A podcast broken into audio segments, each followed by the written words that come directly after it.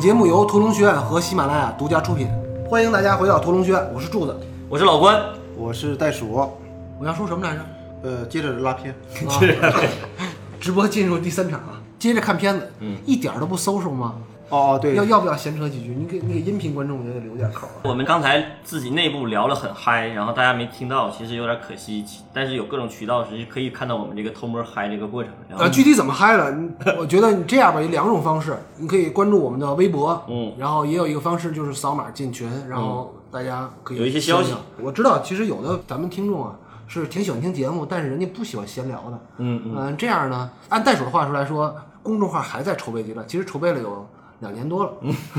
啊，这公众号是一个事儿，然后我觉得。如果您想及时得到我们的某些消息啊，嗯某些方面的消息，可以呃关注一下我们的微博，就是在微博上搜一下“屠龙学院”这嗯个中文名儿。还有一个就是，大家可以在喜马拉雅那个平台上听我们节目的时候，下面有一个我们的微信，然后扫码那个屠龙学院，然后愿意进群的呢，我就会拉大家进群，因为群里聊的确实比较嗨，有时候我反看不过来。但如果不爱聊天的的话呢，你加了那个微信以后，嗯，然后有些消息我就会在朋友圈里发布了，嗯嗯然后大家可能会能看到，嗯，哎，你要是每个人发一个私信的话，是不是太烦人了？对啊，别招人烦。咱们还是回到电影啊，下一场了，啊，这场戏是十七分零六秒到十九分四十秒，这是一个整场戏啊。呃，这场戏就是，咱就别说前面那堆贯口了啊，直接说嗯有吗？这个有的话就说呀，来来一段，就对来一就是段凯旋长二少来配来一段啊啊！ 对对，对上一场就 来快来一段也行，。来一段也 行。我不 说了，太烦人了。那我切过来，我剪过来。对你不是上集说两遍吗？这个可以接过来。啊，这场戏就是维尔比和第一次出场的这个侏儒詹姆斯在酒吧打台球，而迪克森也在酒吧。他一开始还是向这个威尔比进行挑衅，但是发现不奏效之后，迪克森在他能做到的、算是比较体面的范围之内，向威尔比说了软话。他说：“威洛比警长已经得了胰腺癌，让维尔比就别再给警长添堵了。”其实这个戏如果按照这个情绪往下发展，可能维尔比马上就要被说服了。但此时米大姐又来了，破坏了迪克森的这个游说。我觉得这场戏啊，就是功能性是特别强的一场戏，所以它可看性就比较弱。因为在我看来，这场戏就是为了给后边迪克森痛殴维尔比做个铺垫。嗯，包括这个小恶魔的登场也是一个铺垫。对，另外呢，还要把将来要给米大姐做伪证的这个詹姆斯引入进来。嗯嗯，我是觉得这场戏啊拍的相对有点琐碎，不是一场特别好的戏。嗯，但这场戏还交代了一点啊，怎么说呢？也是按照人们对美国的中西部小镇的一个刻板印象来写的。嗯，因为相对来说，只要你经常看美国电影、或者看美剧。然后或者你稍微了解一点美国文化，大家都对美国的中西部是有刻板印象的。嗯，比如对纽约或者什么加州人来说，这个中西部人就是比较偏保守的，白人为主的。而且呢，为了戏剧的丰富性，马丁又给这个小镇添了很多怪人，这其实就是与当地的这个环境相对来说，嗯不能相容的人。比如说这个偏于软弱的，就在迪克森的嘴里是同性恋的维尔比，嗯然后还有比如说诸如詹姆斯，还有比如说旅游纪念品店的黑人女老板，嗯嗯，对吧？这一场啊，就是轮到那个迪克逊发力了。这一场这个光区的设置，它很简单。刚才柱子说这场戏处理的有点简单嘛，确实，它整个酒吧光区就布置了。主要的一处，后面基本上都处于一个全黑的背景，然后有三点的灯光在里边儿，就是让大家的视线聚焦到前面这活动的三四个人里边儿去对。他这个处理的就很舞台，你仔细看就是一个舞台，然后几个人在前面演，后边在后面哇当背景。其实我就觉得这场戏啊，就是为什么说我觉得他拍的比较碎呢？嗯嗯，就是说他这个所有人都是围着台球桌调度的，嗯嗯所以他这场戏没有一个基准轴线，嗯嗯嗯，对吧？不是说我划定了一个假定轴线之后，然后再拍这场戏，不是，他是按照人物围着走的，嗯，所以你就感觉这场戏的背景有这个有那个有这个，嗯嗯嗯你又是在一个酒吧一个相对光线比较昏暗嗯的，然后后边有点缀的这个情况下，就显得这场戏拍的特别琐碎。嗯这场戏其实说实话也是因为活儿的问题，我觉得是活儿的问题，是马丁麦克唐纳他就是拍到这儿，其实就有点不会拍了，说实话，我感觉啊嗯我是觉得这场戏是靠演员生演出来的。就是马丁麦克唐纳这场戏就是跟着演员走的调，对，就没有一个特别好的固定的一个想法，嗯嗯对，你们先走遍戏吧，然后看看哪儿能下机位了。其实我觉得，有的时候咱们给这些大导演啊，或者说人家很牛的片子，也不叫挑毛病，而是说他确实有的戏是做的非常好。比如说咱们上一集的最后着重说的那场戏，就是米大姐和威洛比警长的第一回合较量，嗯嗯，那场戏确实是拍的好。但是，就像这场酒吧里的戏，就是为了交代剧情的稍微一点点推进，然后詹姆斯这个人物的登场，嗯那这场戏就是拍的比较平庸。嗯嗯呃，我今天来的路上，我在想一个事儿啊，就是我这两天听了一个理论，嗯，大家有没有想过一个问题，就是说，呃，一个电影里边儿应该有多少场景是经过精心设计的，就都像秋千那样？我不知道有没有一种感觉啊，如果一个电影里边儿所有的戏要都像咱们上一场说的秋千那么设计，嗯呃，不是不好，嗯是投入产出比的问题。那样的话，可能你得用花十年的时间才能拍一个电影。嗯对，导演在短短几年的筹备阶段跟针对一个戏的工作期间，他真要把场场机都设置成这样很难，就是你的投入产出比太高时了。间花的太长了。，对，你去想啊，如果你一个电影从六十分做到九十分还相对容易，但是你要从九十分往一百分嗯，一走百，分对，就比如说吧，六七分的电影是最好做的，嗯但是你要想做两分以下也挺难的，那是机缘巧合的问嗯题，因为你还架不住，你得有那个多不开眼的制片人给你运作这个项目，对不对？嗯，所以为什么有的时候我特别想就是找个机会拉拉动画片儿？其实我觉得好莱坞的好多那个动画片儿是有这个能力的，就是有那种就是每一场都很精巧的那种画面设计啊，对，包括因为它那个制作对周期长。对那个是可以，而且完成度高啊。就我想说的是什么呢？就是在学习领域，嗯有一个概念就是说什么呢？你每次学多少熟悉的知识，配比多少新知识，是学习效率最高的，百分之十五点七嗯十五八。点七对，十五点七八的八十五分理论嘛。对，我觉得这个八十五分理论特别好的，也可以运用到这个咱们电影里边。嗯嗯为什么说呢？就是你在一部电影里边，比如说你写一百场戏，嗯因为差不多一个电影大概能均下来一百场戏左右。嗯嗯那其实你做八十五场常规戏，嗯，然后把十五场戏做得非常非常考究，你基本上就赢了。那李安那个还高了，熟悉度百分之三十还高了嗯，，对对对，对您高了， 高要求了。但首先来说，你得把那八十五得过杠，过关。嗯得过关啊，不能那个塌了嗯，这个是基础。然后在这基础之上呢，你又能做出来十五场，就像秋千那样的戏，对吧？这部戏还挺多的，这样的戏。对，还有一个问题就是，观众不能看你的一百场戏全是惊喜，全是震撼，那样就震撼不到别人了。对对对，你应该有百分之八十五的大家熟悉的东西、常规的东西，哪怕别人觉得那像电视剧的东西，但是只要你及格了就可以。嗯然后你要再做十五场非常精致、非常精巧的，能够提高你的整体的影片的格调的戏，嗯就够了。好，下一场戏啊，刚才说那都是废话，这不管用啊。嗯，解掉。 好，下一场戏留着吧，留着。然后下一场戏是十九分四十秒到二十三分十六秒，从这场戏开始啊，米娜姐的这个人物形象就开始走下坡路了，而且她这个是不完美、不讲理，而且有歧视残疾人的这一面就展示给观众了。嗯这场戏是米大姐回到家，向自己的儿子讥笑侏儒詹姆斯刚才痴心妄想的要挑逗自己，而她发现神父此时就在自己家里做客。神父的到来已经是这个电影里边第三个人出面要来帮忙平息这件事儿了。嗯而此时，米大姐觉得自己遭到了围攻，因为神父说他自己代表着民意，镇上的人都同情她的遭遇，但都不支持米大姐立广告牌的这个行为。嗯嗯米大姐的自我保护机制开始运行了，她的自我保护就是攻击别人，嗯在快死的威洛比面前撂狠话，说你在死之前得干点有意义的事儿。在酒吧里埋汰迪克森是妈宝男，而当他面对神父的时候，炮火就更猛烈了。嗯他不是在羞辱这个蒙哥马利神父这一个人啊，嗯嗯他是直接把所有的神职人员都比作了只会娈童的帮派分子。嗯而且只要是神职员，不管他有没有娈童的行为，嗯他们只要穿上了这身衣服，就都是有罪的人。就米大姐这番就是有点酒后的言论吧，嗯这个现象是存在的，对，但是她的话也确实是过界了。嗯因为在美国这种新教国家，其实美国是比大家想象的更保守的一个保国守家。化啊对，对虽然是外表开放，但是内在保守的国家，他的这个羞辱神父的这个言论，明显踩了红线了。从这儿开始，米大姐的人物形象开始逐渐变得表现出更多的面相吧。一个刻薄的、充满敌意的、非理性的米大姐开始让观众看到了，嗯，而且有的观众确实会被米大姐的这段贯口给冒犯到，嗯，怼天怼地怼人，因为她这个电影，咱们想啊，咱们是中国观众看，嗯如果说呃咱们有一个中国电影怼的是宗教人士，那肯定是有信教的人会被冒犯，对不嗯对对？对对，而且他这个这场戏的调度特别有意思，他对面坐着两个人，一个是神父，一个是他儿子，他儿子坐在神父这一边，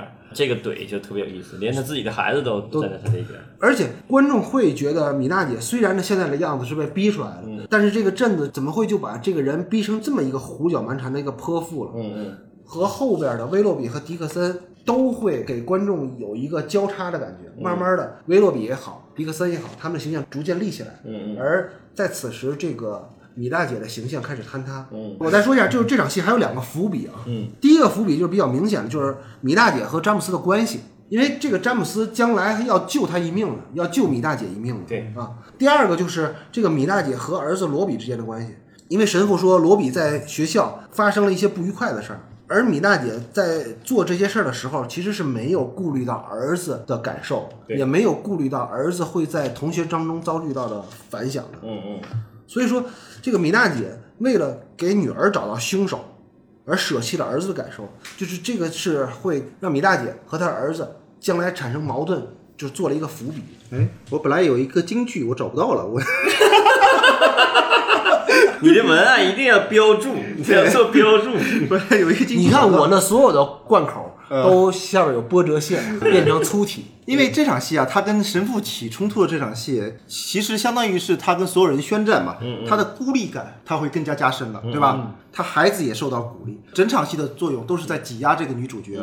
台词当中啊，我们知道这个经过前面七个月。包括他女儿死到他决定与所有人为敌的时候，他已经放弃了上帝。他应该原来也是进教会做礼拜的，对，但现在已经放弃，打算单打独斗，呃，与不站在他那边的人全部划清界限。然后我主要说的是这个儿子这个角色，嗯，这个儿子这个人物我觉得很好，即使不说话，他就是一个态度。他为了塑造这个家庭，母亲这个人物，他的态度也是摇摆的，对吧？其实他这个角色啊，我觉得他是代表了观众的一个态度。嗯， 观众会随着他儿子的态度，然后一一会儿站到那个科恩嫂那边，一会儿会站到科恩嫂的对立面。这个儿子这个角色啊，我感觉是导演安排在这个演员里边一个副导演，是起领长作 用。对呀、领导作用对他的态度就是看戏的人在这个戏里的态度，嗯一会儿摇摆，一会儿摇摆，他鼓掌，观众也跟着鼓掌，他。不高兴，观众也跟着他带入进去。他这个儿子的这个角色戏份不重，但是他这个儿子角色很好，等你找到金句儿一会儿再说。对对，京剧我待会儿再补上。 然后下一场戏啊，到了二十三分十七秒到二十三分四十二秒，威洛比在诊所里检查身体，他得到了医生口头上的支持，但是威洛比根本就不领情，因为我觉得威洛比在骨子里是一个非常强悍的人，嗯，他根本就不需要别人的怜悯，他需要的是别人的敬畏，而他破不了案，被受害者的家属侮辱。这是他无法接受的，所以威洛比就把抽血的玻璃试管啪就摔在墙上，摔在墙上的这个血渍这一下就代表了他已经应战了。他跟自己老婆说，米大姐跟他宣战，他现在也应战了，但他的敌人不是米大姐，而是这个棘手的案件。嗯，其实这个惹怒威洛比的，倒不是米大姐的广告牌儿，而是众人对他怜悯。别人对他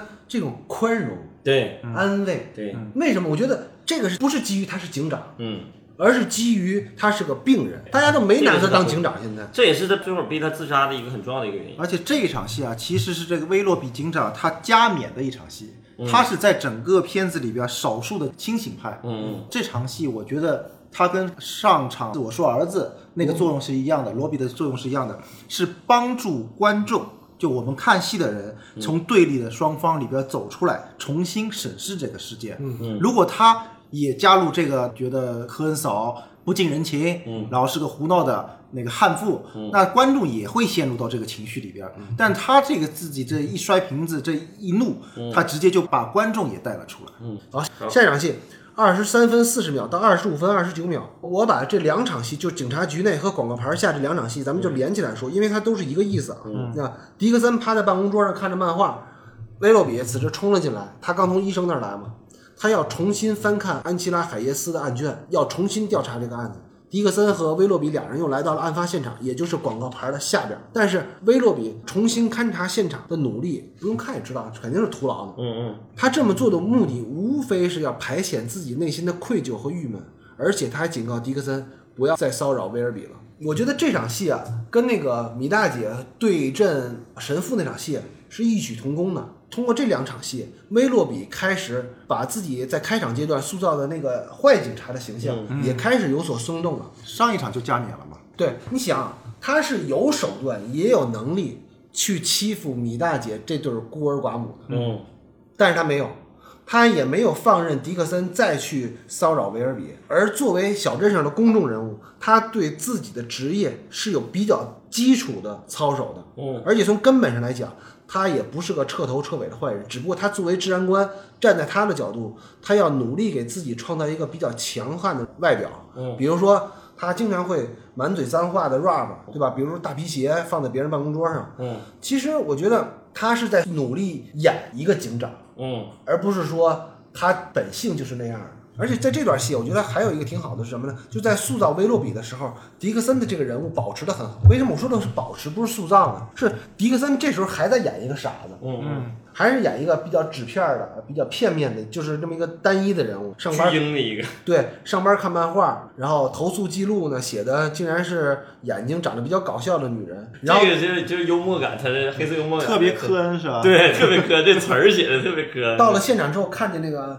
烧焦的尸体的照片，又开始干呕。嗯我觉得马丁的那个节奏感特别好，嗯，他不会让所有的人物在同时成长，穿插感，对，他会有一个交错嗯感。就在这一段时间，你看。米大姐的人物形象往下落，梅尔比的人物往上走，嗯然后迪克森的人物形象是一直保持一个水平线，嗯那一直持续就可以了，你别动。加深他的那个形象刻板印象对刻板印嗯象就是其实这个时候，迪克森就演刻板印象就挺好了。虽然我觉得这两场戏拍的都挺水的，水倒倒不觉得，我觉得，但是看着还是挺有趣的。对，但是咱们刚才说了那个百分之十五点八七那理论了，所以说也不可能每场戏都精彩，我觉得是可以原谅的。嗯我找到金句了，真的进去了是吧？这个社会同情受害者，直到受害者表现出强硬。 这句话就说那个科恩嫂啊，这句话下下两期就能用得上了。下面一场戏是一场极度血腥暴力的一场戏啊，二十五分二十九秒到二十六分五十四秒，复仇天使米大姐在看牙医的时候遭到了小胖子牙医的蛮横对待，老而胖子，小胖子嘛，可爱一点，卡哇伊一点，而且他还暗示米大姐自己是黑恶势力威洛比的帖子，话音未落，米大姐就抄袭。牙医的电钻就朝着小胖子的大拇指就钻过去了。说时迟，那时快，米大姐以迅雷不及掩耳盗铃、响叮当之势，左手使了一招少林绝学防狼秘技，叫小擒拿手啊。少林为啥要练防狼秘技？好吧，这个词儿写的有点草对率了是 吧？对，草率了，蒙住了一下。你看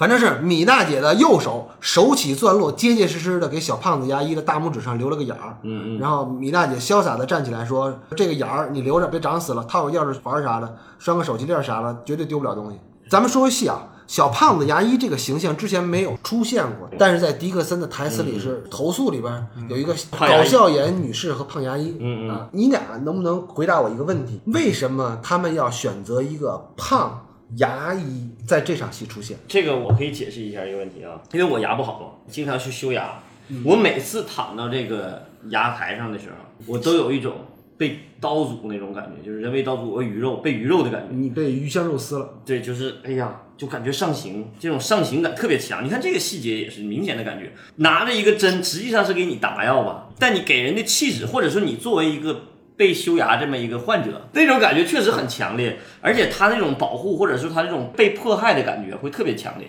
嗯，你看，尤其是这米大姐这表演哈，她就感觉自己在被迫害，包括她的眼神这个狰狞感。她这个处理就特别有意思，而且她的反击就特别合理，让人觉得，嗯，为什么是个胖牙医？你现在就是在解释牙医。胖，我给你解释一下，就是为什么要选择胖子，而不选择一个强悍的一个人。胖子可首先是比较弱势的一个象征，滑稽的这种老年他人的他象征说嗯你是弱势的象征，说你就是就他是刻板印象嘛，反正他怎么这么一个形象，这样的一个形象来压迫你，来欺凌你，然后你这种被迫害感或者是这种反抗感就会更强。 我明白了。我解释一下，嗯你的意思是说，呃，你被一个小混混欺凌的感觉，会比被一个黑社会老大的欺凌感更强。对对对对对，嗯你会更他妈来气，你更反抗，更那啥。然后他反抗的动作也合理，如果这个牙医足够强悍，他反抗也反抗不了。巨石强森演的， 对他反抗他也反抗不了，所以他最后能反转这个，啪嗯一反转，用他那个点钻，日日日给这这个看着确实挺刺激哈，直接给钻了。这个他反抗也合理。还有一个可能是因为增加一这个电影的喜剧性嘛，嗯对黑色幽默吧，嗯你受的人喜感不够吧，像我这样的，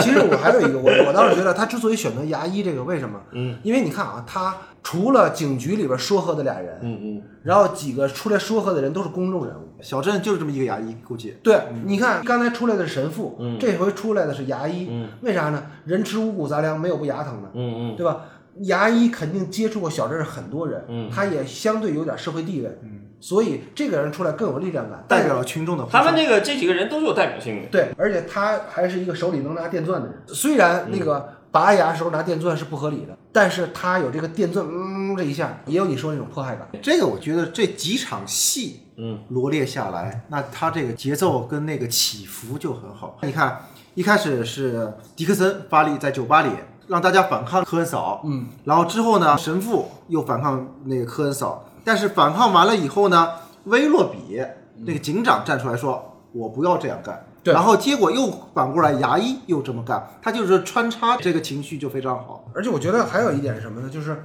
这场跟牙医的戏高低的调度，嗯就做的是非常好的。对上就一开始是牙医站着，然后米大姐是被鱼香肉丝的，嗯对吧？然后米大姐反抗，给牙医钻了一个眼儿，挂钥匙之后，牙医倒了，然后米大姐又站起来，而且还吐了一口水。嗯对就这种反转感，包括他到了后边儿，他跟威洛比审讯，然后威洛比吐血那场戏，嗯就做的更明显嗯，。是一个意思。反正这种戏剧出身的导演吧，嗯呃，他都会搞这些东西。嗯就高就低这场的胖牙医的冲突界也是为了后一场科恩嫂跟威洛比，嗯他俩起冲突是先加深，再打破威洛比和科恩嫂之间的隔阂。嗯就这场戏的作用在后面那场戏能体现出来。嗯然后下一场戏啊，二十六分五十四秒到二十七分三十五秒，礼品店。呃，米大姐在对小胖子牙医略施手段之后，回到礼品店继续上班。而这时警笛响了，威洛比和迪克森来请米大姐回警局喝咖啡。我先说一下我的感觉啊，我觉得这场戏就是典型的为后边的戏做铺垫的一场戏。嗯是过场戏呃，对，是个过场戏，可以看得出来啊，现在威洛比是有点欣赏这个性格暴烈的这个女子，嗯嗯对吧？这场戏的在气氛上做的很轻松，有点像小品一样。嗯你比如那个米大姐，这嘴里还有麻药呢，话都说不利索的时候还编瞎话，嗯对吧？还铁嘴钢牙的不承认自己去过牙医诊所。黑色幽默，嗯，这场戏它之所以要做的小品一点，要轻松一点，要幽默一点，是为了给后边那场戏的乾坤大挪移，也就是下一场戏幕高潮。哎，那个威洛比要咳血那场戏做铺垫的，嗯因为这场戏足够轻松，让所有的观众都放松精神了，然后他后边那个咳血嗯嗯才会显得足够突然，足够震撼你。而且就在这场戏，就是礼品店这场戏来讲，呃，威洛比和米大姐的正反打关系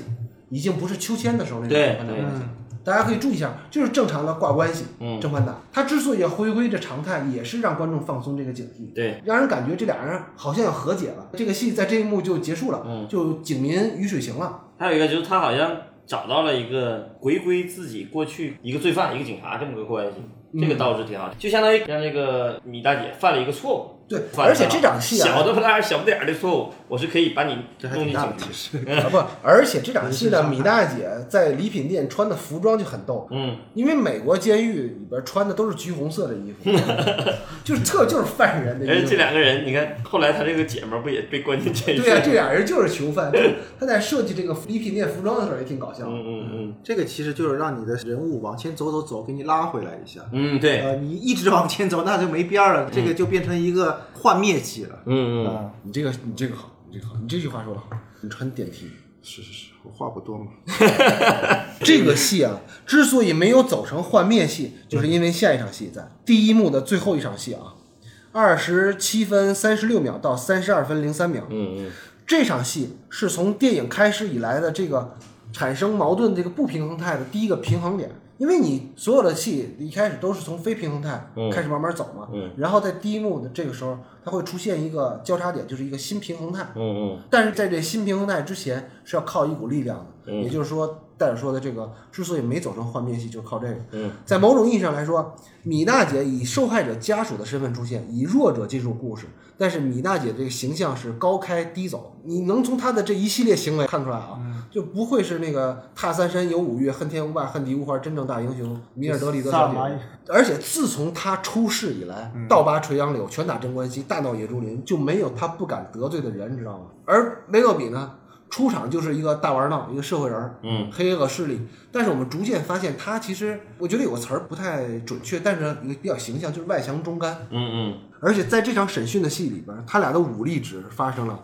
黄金交叉。嗯，第一幕的结尾，看似米大姐赢了，她把威洛比给逼吐血了啊，以智慧和勇气击溃了这个威洛比，但其实，在观众的心里，米大姐的道德优势就全丧失了。哎，我还要说这场戏的简介吗？简介说一下，给写这么多得念出来。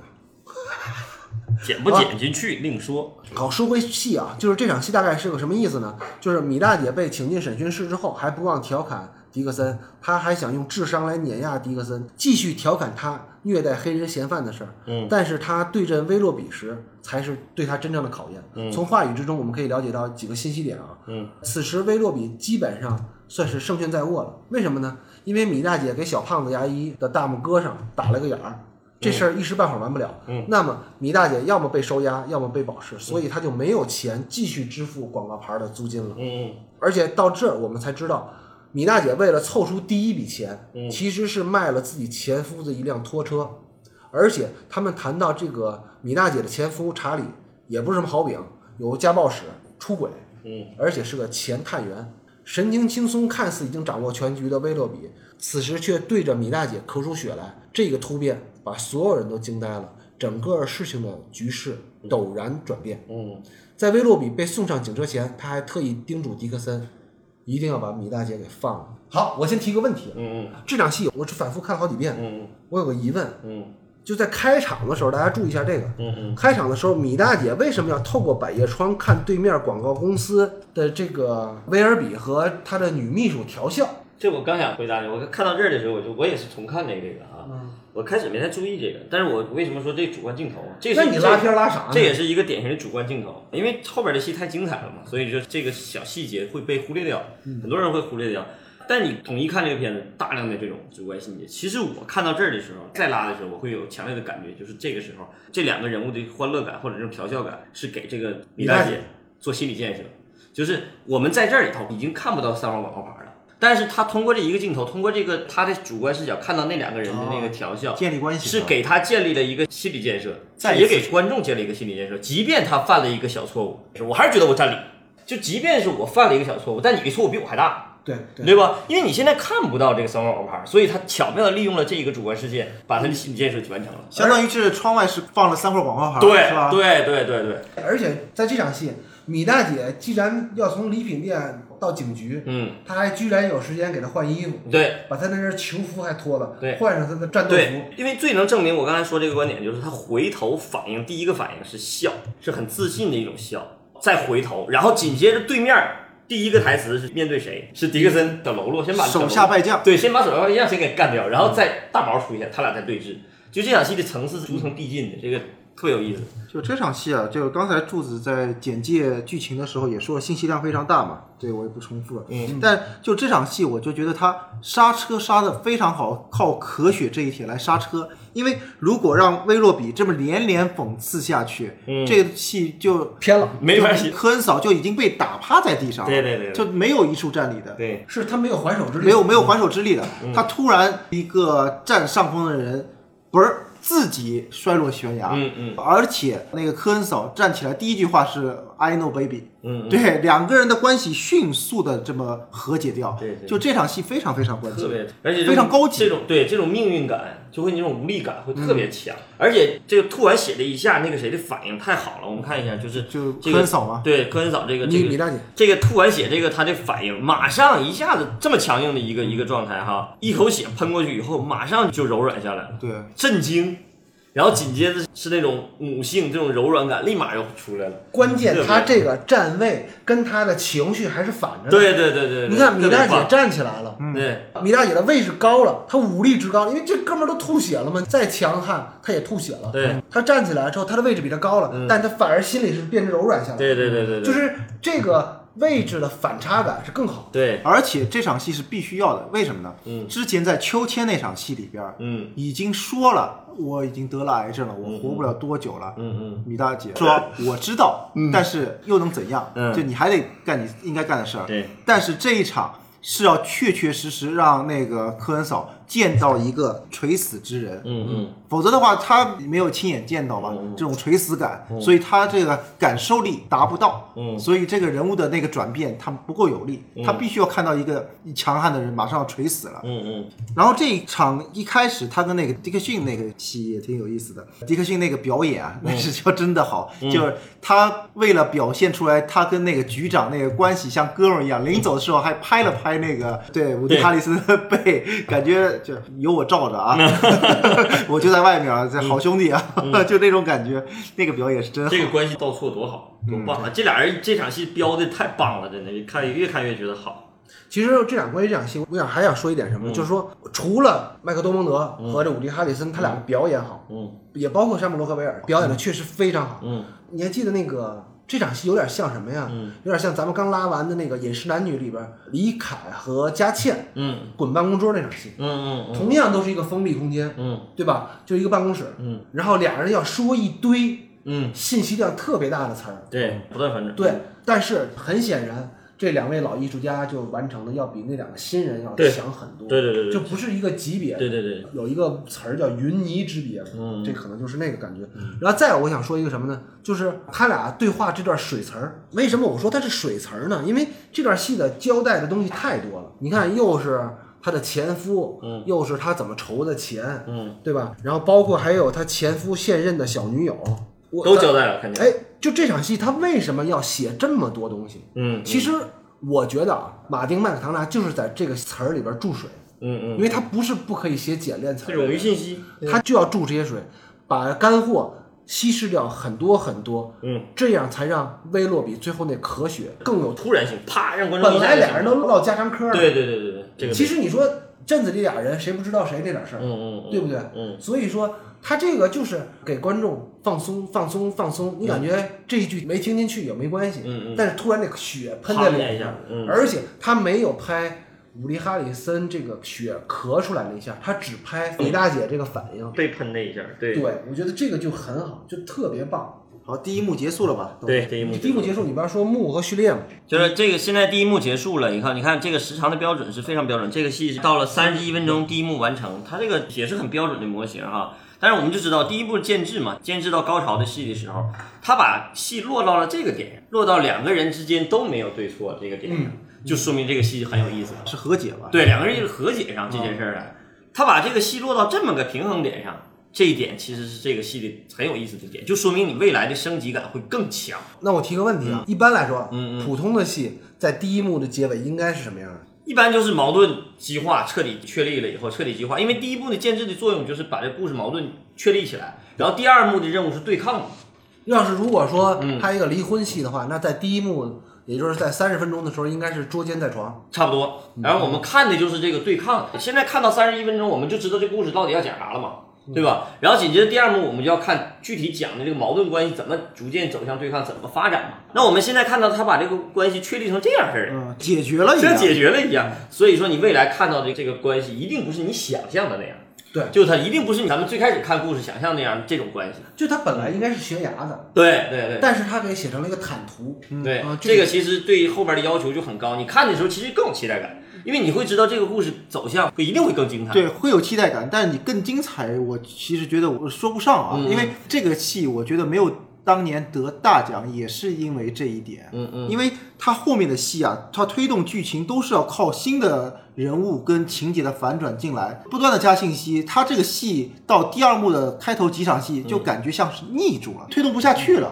所以我觉得这部戏在剧作阶段是有点问题的。你要说到这儿，咱们能不能分析一下？就是说句题外话，闲闲聊啊。嗯，马丁麦克唐纳在拍完了那个《杀手没有假期》之后是有点飘了，因为《杀手没有假期》的口碑很好，然后到了《七个神经病》，他有点就搂不住了。我觉得这个戏的幕结构甚至可以套用那个现在比较流行的五幕剧结构。现在这是第一幕，第一幕肯定都是一样的，主要是五幕剧，就是中间这个第二幕切把它不给它切嗯切成三三段儿。它这第二段儿就是节外生枝，就第二个这个段落会比较明显，就是警长自杀这件事儿。突然之间让这故事更加复杂嗯化了，就是第二幕。然后你仔细看它故事最中间的是啥？是迪克森那个形象彻底走向前台，对他继承了威洛比的衣钵，对对他认为当个警察对应该是啥样的这个样对子。，然后高潮戏在那儿，咱们之前聊过这五幕剧嘛，就是五幕剧的结构，就是高潮放在最中间，然后紧接着高潮结束以后会有一个很明显的回落感。你会发现米大姐这个人物回落到又又逆住了，对那会儿又逆住了。所以说他就接力棒教的特别好。你到那个第四幕的时候，你就会觉得他接力棒一下交给那男主角了，交给嗯这个迪克森了，就是这个戏的技巧性特别强。其实你要说技巧性，我刚才我还没说完，嗯就是在《七个神经病》里的技巧是更好，嗯嗯但是吧，就有点玩过了，就全是技巧，满眼都是技巧，嗯嗯，对吧？招招都是打人的招包括，但是一招也打不着人。嗯包括你看他那写那个剧本，他那个枕头人那个剧本的技巧，那才叫高， 太厉害了。对对对，嗯，在这个麦克塔纳身上就能看出来，就是写作技巧、高手剧本技巧，嗯，这特别能力特别强。那你要这么说，那你说你现在的论点是三个广告牌儿是五幕剧，它是三幕剧，但是它可以套用五幕剧的结构是没问题的，看怎么理解。因为三幕剧和五幕剧其实并没有矛盾，没有任何矛盾，因为你主要的差别就在于你中间那个大自然段，中间大的那个对抗段落的一个起伏嘛。因为它这个难点在于它是一个两条线，一个是救赎情节嘛，迪克森是个救赎情节，还有一个是考验情节，是两个情节线同时往前走，或者是交叉一点点吧，它有有一点交错，同时往前走，其实很难做这个平衡感。你如果要纯一个商业片。纯是考验，那就不断打压，不断打压，中间做多少个段落都可以，但是就打压它，然后一直坚持完成任务。然后那个救赎情节就是开始不行，一点点升升升升，然后遇到问问题，最后成长成一个新的人物。嗯，他这两个同时交错其实很难的，这两个人物交错其实不多，对、这种处理其实别的戏很少见的。相打无对手。 对对对对对，好，刚才第一幕完了嗯啊，下面就是第二幕第一场，三十二分零三秒到三十三分三十五秒。到了第二幕第一场，这个故事有点重新出发的感觉。啊嗯，为什么呢？就是感觉无论是米大姐这条线，还是威洛比这条线，还是迪克森这条线，嗯，导演想给他重新，所有人都再梳理一遍，嗯嗯嗯，对吧？这场戏就是米大姐开车带着儿子回家，在路过三个广告牌的时候，本来在之前一直沉默的儿子终于爆发了。嗯他也不支持他妈这样的举动。嗯，之前他在学校被人欺负，其实他就压着一股邪火了。到现在，他每天回家都要被迫看着这么刺眼的牌子，上面写着巨大的“被奸杀”这些广告牌，每天都会反复的刺激他。要找到凶手是米大姐的选择，但不是所有亲人都这么想的。而他的儿子现在想要做的就是遗忘，不是遗忘自己的妹妹，而是不想每天都要脑补妹妹的悲惨遭遇。奸杀、焚尸，我觉得这确实不是每个人都能扛得住的。嗯嗯，这跟这个人是不是坚强没关系。对，这是个同理心的问题。如果每天都要遭受同理心的煎熬，就是一种极大的折磨。嗯所以，对于儿子的愤怒，米大姐也能够理解。但是，当她把手伸过去要抚慰儿子的时候，嗯却被儿子拒绝了。当罗比摔上房门的时候，米大姐知道此时自己已经是真正的众叛亲离了。嗯接下去的几场戏吧，我先引个头，就是分别展开两个当事人的一个现状，嗯嗯，都各自处在各自的那个悲凉之中。我特别喜欢他跟他儿子几次在车里头这个戏。嗯，第一场戏，两个人无声无息的路过三号广告牌，嗯，然后这回家又路过一次三号广告牌，然后吧，上学的时候还有还有一次三号广告牌，对，是吧？后来就是发现那个着火那个，又是坐车三号广告牌，就是他这个跟他儿子在一块儿的几次变动特别有意思，而且他儿子这一次突然之间，相当于第一次表达自己的明确对建议，第一次表表啊表达明确态度。表达表达观点，而且他用了一个很戏剧化的语言，就是问鸟会不会得癌症，让观众情绪从维罗比身上转移到这个他妈妈的身上，因为观众非常关心这个时候米大姐的态度，对这个她的态度非常重要，而且我们看到后来发生的故事。也确实是开始进入米大姐的内心了。其实我更关心的是这个下一场戏，下一场戏。嗯好，下一场戏是三十三分三十五秒到三十五分十八秒。嗯，这场戏啊，虽然我觉得不是说最好的一场戏啊，嗯就是说从技术角度来讲最好的一场戏，但是我觉得我一般是比较冷血的人，嗯嗯就是不太有泪点的人，但是这场戏我真的非常非常喜欢。米娜姐走进女儿的房间，一段往事涌上心头，这时候有点闪回啊，嗯在这儿。原来在女儿被杀之前，安吉拉曾和米大姐发生了争执，最后米大姐没有把车借给女儿，导致女儿只能步行出门，而这导致了女儿安琪拉的被害。嗯，这场戏啊，其实就是交代了米大姐要追查凶手这个执念，其实源于自己的愧疚。嗯，与其说她要给女儿一个交代，不如说她要赎罪。对，其实我觉得看到这场戏，我觉得这个导演啊，或者这个编剧太厉害了，就是真的从这一点我就感觉佩服的五体投地。就是其实为什么我要强调这场戏呢？就是往往这个戏啊，特殊的处理手法就要特别关注，就像这种戏，这个戏有两个点让我觉得特别值得注意。让我猜一下，嗯，我觉得啊，首先我是觉得马丁麦克唐纳这哥们儿肯定偷偷听过童同学，嗯 所有的好戏都会出现超现实段落。嗯嗯嗯那在死去女儿的房间里，安吉拉声音的先入，然后再进入闪回，嗯闪回之后再跳回米娜姐离开，嗯这就是典型的一段类似于啊，嗯嗯，你要说其实那个小鹿出现在那个广告牌下，我倒不觉得超现实，但这段确实是有点超现实的，嗯嗯，就是它这种剪辑方突然式，之间就闪了一下，回到过去了。嗯，对，而且直接进入一个很明确的场景，就感觉像是一个现实空间。这算不算一个高级点？其实我觉得这个闪回不是很高级，但是我觉得他在这儿用闪回来展现他的内疚、愧疚，这个太好了。我觉得这场戏最重要的是要给观众一个心理建设。主要是这个马丁啊，嗯从写这一场戏能看出他太狠了，对对对，特别狠。咱们这么想嗯啊，这件事儿，如果你写一个这个米大姐这样的一个人物，嗯嗯她没有跟她女儿的争吵，她就是妻贤子孝这么一个家庭，行不行？嗯也行就是一个妈妈对，就跟女儿关系特别对好，然后女儿无意当中就惨死了，对对对然后妈妈就要讨回公道，是不是可以？我觉得可以为什么她非要把这个事儿写的这么极致？对对对，所以我就觉得，你看，按理说，如果要是有一个强迫症的一个导演，就往往不会在这个片子这么规整的一个片子里头，突然间冒出这么一段儿。就你的意思就是说，三块广告牌儿其实还是一个基于现实主义的作品。对对对对，比较精巧的一个剧作嘛。但是他突然之间来了一段闪回，就是还是强调他给一个观众心理建设。为什么要给观众心理建设？因为他之前做的所有的一切的所作所为，都让观众开始产生反感了，就是觉得这个人有点太狠了。那你必须得让观众去理解，让观众去产生同理心。那这场戏去会站不会更反感？不会不会。所以说，我觉得他写了一个最妙的一点，就是他把外化的戏写成内化了。他要是写怜爱，可不可以？可以，但是写内疚要比写怜爱要更好。有力量，更对有有力力量。就是，其实这个话呀，我觉得你还没说清楚，嗯因为咱们前面这个米大姐的这个人物开始坍塌嘛，嗯嗯，对吧？就是一个坚强的母亲要为女儿讨回公道，嗯嗯嗯然后当这个人物形象坍塌的时候，嗯她没有给他洗白，她反而是再次深挖了她的道德缺陷。对哎，这一点就做的特别高级，对这个不是一般人敢干的。对对对，你让观众跟着难受至极。这个地方也能让米大姐给她自己找理由嘛，对呀、他为什么这么纠结？因为当天他说过的原话真的发生了，被狠话成真。对，我希望你这个就是一语成谶嘛你你。他说我就希望你被强奸，他就真的发生了。这个时候给人的那种心里头的那种后悔啊、内疚感会极其强烈，所以他现在做的一切行为，都是合理的。，对嗯观众都接受，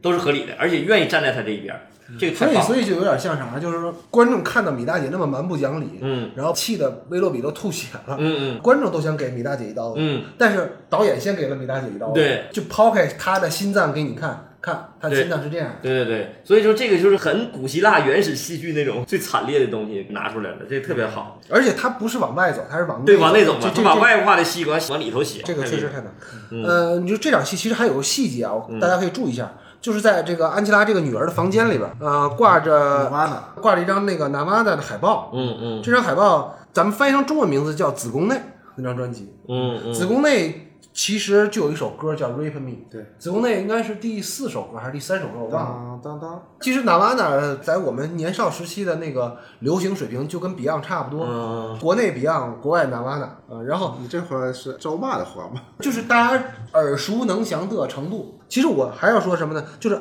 你想想，安吉拉在出门的时候，嗯跟米大姐甩的狠话是什么？是我希望我在路上被人强奸。嗯而米大姐的回答是什么呢？我也希望你在路上被人强奸。然后咱们再回头看这张海报，这个子宫内这张专辑的海报，然后这张专辑的其中一首歌就叫《Rape Me 嗯》，嗯嗯就是强暴我。嗯我不能说这两者之间是有绝对关系的，嗯嗯嗯。但是其实你想想，在一个电影里边儿，这种巧合的几率有多大？嗯嗯应该是几乎没有巧合的。每一个道具或者在墙上挂的每一个东西都是刻意被安排对出来对的。对对导演首肯的 对，导演想出来的。对，嗯所以说，我觉得这就可能是有联系的，这个咱们就不妄加揣测了。反正我是觉得有点关系啊。嗯这个其实就是导演故意设置了一个隐隐的暗示。嗯，对，而且他这场闪回用的特别好的一点，他居然把它闪成一家人的戏，其实就这么说吧，基本就是这场戏如果没有罗比行不行？行啊，当然行啊。为什么他要加罗比？对家庭这种灾难感或者这种家庭的这种破碎感，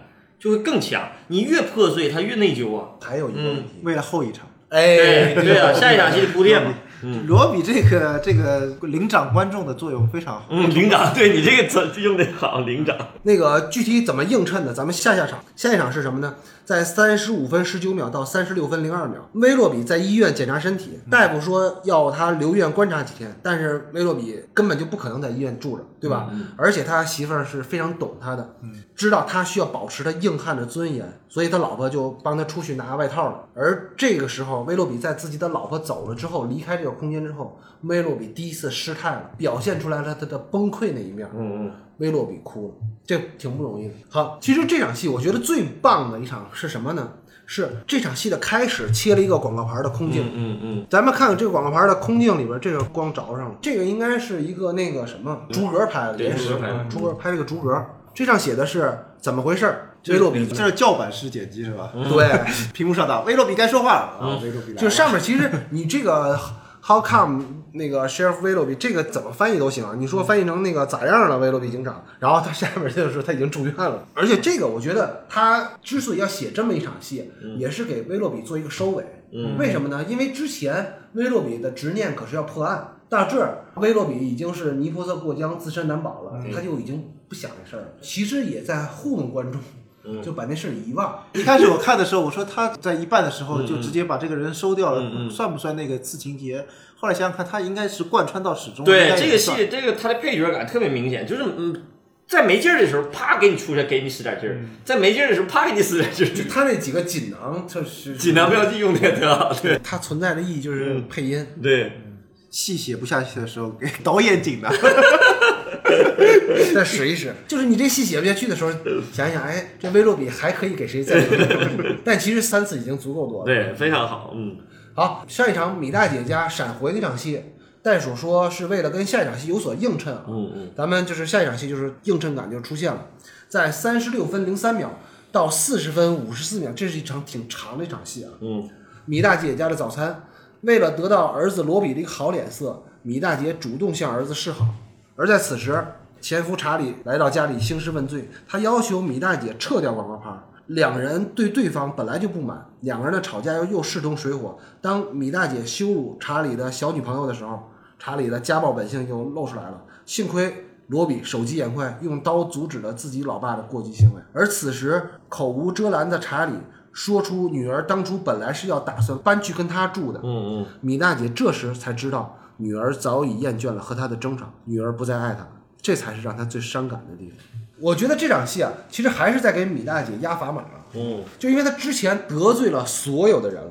咱们想一想，连她儿子她都得罪了，嗯而且在闪回里边，他还把他闺女给得罪了，嗯对吧？除了他那个礼品店的老板，他在这部影片的开始之后就没有围下一个人，嗯威洛比啊，没 那是欣赏，但那还是对手嘛。 其实对米大姐最大的打击是来源于她的前夫查理说的那句话，嗯嗯就是女儿本来就要离开你，她已经厌倦了跟你的争吵了。就是从这场戏开始，外界所有的人对米大姐有还击了。之前的戏，所有的戏都是米大姐在出手、出手、出手，嗯但是从她的前夫查理把她掐着脖子顶到墙上开始，她的对手们开始纷纷还击了。嗯有的这个还击并不是一定要打向这个米大姐，比如说后边的迪克森，他冲的是维尔比，但其实也是在冲着他来的。所有的人都是他在欺负别人之前，嗯这时候他要遭到别人的还击的时候，嗯这个人物才更纠结。这一场戏的一开始，就是他们的家常日常啊，嗯相当于有一个时间过渡，可能过去了一个礼拜，嗯就这样。其实它的一个畸形常态也是展现了就一个刻板印象的一个家庭嘛，嗯啊。这个前夫来访这场戏啊，我就挺滑稽跟无厘头的，因为每个人的状态啊，嗯特别都是像那个舞台上的一个状态，还是戏剧感十足的。嗯因为生活中这种忽然变、突然改，这个突然性特别少。嗯他们这个表演特别像在舞台上的一个表演，就突然起刀，突然放下，对突然又是各种各样的一个状态的转变。这场戏有点像那场台球戏，但是我觉得这场戏比台球这个最高级的一点是什么？他这个小女朋友这个太好了。啊，是是是，这个小女朋友，这个她是节拍器，我觉得我特别同意戴主说这个，特别像舞台剧，这对场戏就特别像是排出来的，一口气排下来，对，一口气排下来的，这个我觉得听友朋友们咱们可以探讨，或者咱们以后如果有机会做这种实验的话，会特有意思。你写了一个特别冗长的一个段落，而且这个段落其实你要承载的内容很多，嗯，这场戏是交代前史的故事，就是前史故事在剧本里头呈现是很难表现的，你大部分都是发生过的事儿，你要是叨逼叨逼叨逼叨逼说出来，挺烦人的，对吧？没有效率。要靠动作来把对台词带出来。其实我挺不喜欢这场戏的，我啊觉得第一个就是说太舞台化了，嗯嗯，就过了。也可能是有点儿，这个过了，就我刚才说有点像那酒吧台球桌前那场戏。嗯然后再有一个呢，这个就是暴露出来一个马丁的这个短板，就他一不太会拍戏的时候啊，他就把这场戏切得极碎，嗯嗯，拍成舞台剧， 就是谁说话给谁说，谁说话给谁，就会把这个戏的整个的气场切得特别碎。嗯这可能是奥斯卡那些学院的投票权的人都跟我一样，就觉得这场戏太不好了，然后给奔奔罢了。嗯，慢慢吧，对，因为这场戏，我是觉得马丁的每场戏，可能这种小戏，一个有头有尾的戏中间，都有一个很明显的一个情绪转折，嗯嗯，这就是可能所谓的一个戏剧感在里对，面。节拍，啪对啪啪啪，节拍，嗯啊，马丁在采访中也他强调啊，他那个本片的底色是很沉重的，嗯，阴暗的，所以他想加一些喜剧颜色，然后这个小女朋友小女朋友就加进去了，嗯，这就是一种马丁写作技巧，对对对，呃，无声中听惊雷，然后突然就是出现一个莫名其妙的一个笑点，就是嗯对这是可能就是他的一个商业片元素了。对，但是我觉得啊，没有这场戏的话，他整部戏的情绪还会继续当下去，还会一路走下去。嗯嗯，在临走前，他前夫的几句话才会刺激这个科恩嫂往前，否则就推不下去了。我之前也说，就是马丁的戏经常需要靠这种外加的元素、情节来往前推，他这个戏的人物内部生长不出来一个剧情往前走的一个东西。我说不好这种感觉，就是马丁，我觉得他有绕不过去的地儿。嗯他太爱做大幅度调度，因为这个在舞台表演跟这个影视表演是有区别的，嗯，因为影视表演是可以捕捉细微的东西，但是舞台调度，是需要靠大范围调度，然后对，尤其是大剧院演出，不是小剧场演出，是大剧院的演出的时候，是需要靠大幅度的、大动作的调度的。但是马丁就偏爱这些，嗯，对，所以我就说马丁那戏，他的人物就不会自然生成。嗯不会自然生成出一个东西，然后接着往下走，都是要外面加一个东西进去。嗯啊如果他嗯其实他说这自然生成啊，我理解你看对不对啊？是那些比较细微的东西，对，嗯这个细微的东西可能不是体现在动作上，只是一个表情，或者是一个眼神，或者几个反应而已。嗯，对，它的剧情都是需要强烈的，加了酱油，它才会有变红的；加了糖，它才会变甜的，嗯都是需要外在的一个东西，而不是这个食材本身能出来的一个东西。它也有那样比较沉静的东西，但是不多。它剧情推动都要靠外面的东西。对，但你看这个，啊，就刚才这个镜头，我觉得这个镜头其实挺好的。我觉得就是查理把、米大姐掐脖子摁墙上，嗯然后他儿子拿刀比住他，就这个吧，他拍的特别顺。嗯，他儿子做好准备好长时间了，就他是们家肯定经常发现这种事儿对对对对而且你看米大姐的反应，就处乱不惊。对，他们家应该是经常会发现这种事儿。然后紧接着他女朋友一进来，马上几个人又像过日子似的，就把嗯而且把桌子抬起来，然后坐下坐下聊天。啊对这个就他排这个戏排的很好啊，对对这个这个是绝对没问题嗯，这就舞特台特别顺。但是呢，就太舞台，嗯，啊，对，就太不电影。对，这个确实不太电影。但我喜欢他这个丰富性，就是这几个人痛苦，然后日常。他首先拍出了日常，他拍出了一个离开家的男人的之前的故事，看看这出个来了。反差我还蛮喜欢，就对这种戏剧性，我还觉得就很戏谑。然我后，觉然得后你又很好拍到了温情。其实，尤其这个戏落幕的时候，这场戏落幕的时候，他不是说掰开了，是蹂躏对方，对对对，他每个都在人相互蹂躏对方每个人都很痛苦。包括这场戏，他爸爸最后结尾那场戏，开始的时候观众肯定很烦他爸爸这个父亲的形象，年轻又帅，跟他老太太不像是一个还开了个敞对篷车，对他不像是一个年龄交了的一个19，岁完了还找了一个十九岁女朋友，就感觉这个肯定是个大渣男呢。但他最后那个反应，他对他女儿那个爱也在这会儿体现出来。这场戏的丰富性是很好的，这个爱啊，就是说说而已啊的。 他也是说说而已，但温情嘛。所以我觉得这个戏很难得的就是他没有坏人，这一点特别好。不是他有坏人，但是也没有绝对的坏人。那嗯对，除了那个咱们那个假假想那个最后那个坏蛋啊，对但其实你看着每一个人都是立体的、鲜活的，这这一点很难得，我个人还挺喜欢看这种戏剧观比较就是很狗血啊。 对，很过去不是你虽然刻意吧，我就是刻意的拍给你看，对对对而不是我藏着然后拍了一个刻意的东西给对你对看对，啊然后这个节拍器，我觉得这个小女孩的节拍器特别好，用了好几次，把这个器的打断，然后重来，再打断，再回来，就特别有意思。就还是就比较小品嘛，嗯，对 对对啊比较小品。对，很小品，这段戏很小品。而且这场戏里边，嗯你这个看温他俩之间的温情对也有，科恩嫂跟她那个前夫想拉一下手，然后又觉得我我们已经不是 不是这样，但是就靠一个孩子维系，维系的孩子也没了。嗯不是，关键那个坏水是那谁他儿子冒的，说你女朋友怎么不进来？嗯 他本来都拉上手了，然后他儿我子还以说了一为句我还以为他儿子对那个小女朋友有意思 呢，就一开始出门的时候没有，所以你再回过头来是挑衅的笑，是冒坏水呢。这啊种微妙感，就用戏剧的形式来展现前史故事，这是很难得的。嗯就你用电影、用视听语言，你展现前史是不难的，对吧？嗯对但你用一场很舞台化的戏，把前史故事、前史状态就是把他们家当初发生过的事儿发再演一遍对，。再演一遍，而且都是 ing 形式，都是现实故，这个特别难，这个但是做的非常微妙。而且你把它当成一个戏剧看的话，会特别精彩而且他俩没有离婚太长时间，啊！对，所以大家都还没有太抚平这个事儿。嗯嗯啊，后边这个两场戏可以连着说，为什么呢？因为他们讲的都是一件事儿啊。嗯嗯。虽然不是连场戏，但他们咱们就当连场戏来讲。嗯。四十分五十五秒到四十三分二十七秒，先是迪克森的老妈给他出了一个阴招，让迪克森对米大姐周围的朋友下手，这样才有可能让他撤掉广告牌儿。而迪克森肯定是对老妈言听计从。第二天就把唯一支持米大姐的商店老板丹尼斯给抓起来了。而当米大姐来到警局的时候，迪克森却对自己使出的阴招表现得淡定从容，米大姐对他也无计可施。嗯这两场戏啊都是过场戏，嗯，但是我觉得这两场戏里边最值得提出来说的，不是说他这个戏写的怎么样，而是山姆洛克威尔的表演。咱们看一下啊，就是当米大姐走进警局的时候啊，山姆洛克威尔这次没有表现出傻，